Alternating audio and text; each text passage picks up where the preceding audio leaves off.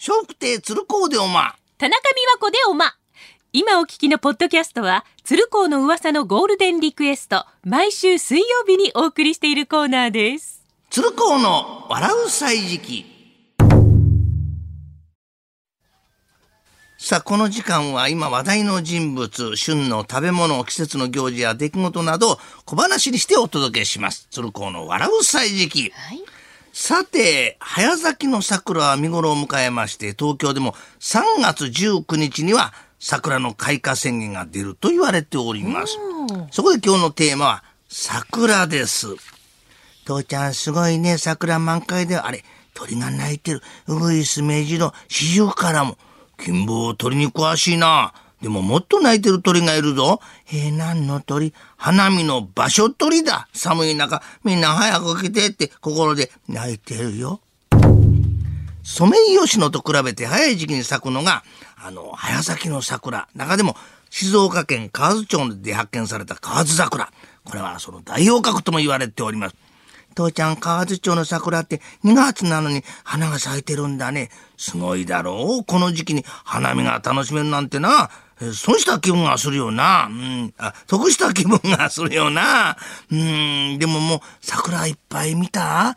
よし、じゃあ、電車乗ってこのまま帰るか。えー、やだよ、おまんじゅうでも、おせんべいでもいいから、なんか、お土産買ってくれよ。ダメダメ。だってここは、河津桜だ。新型コロナの影響で今年は厳しいですが、花見といえば楽しみなのが宴会ですね。えー最近は花火の場所へ食べ物を届けてくれるサービスが充実しておりますね。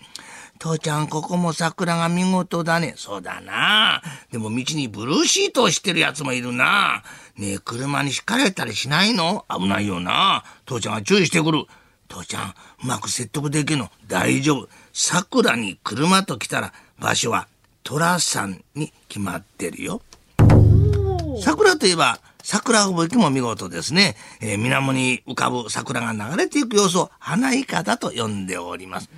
父ちゃん散っていく桜を見ながら食べるご飯も格別だね。そうだろう父ちゃん奮発してワインも買ってきたんだ。へえ、それってどこの産のワインなの？アルゼンチンのワインだ。なんでアルゼンチン産にしたの？アルゼンチンはチリのお隣の国。桜もアルゼンチンもチリ際なんだ。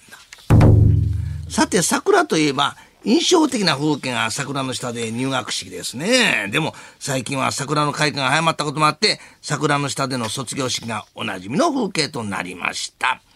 父ちゃん、満開の桜の下でね、6年生の卒業式、すごくよかったよ。そうか。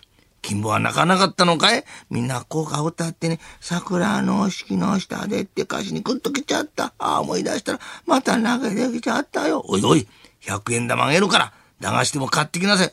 えー、何を買おうかな元気なもんだな。あれ金棒、なんでまた泣き出したんだ ?100 円玉見てよ、この校歌にも桜があった。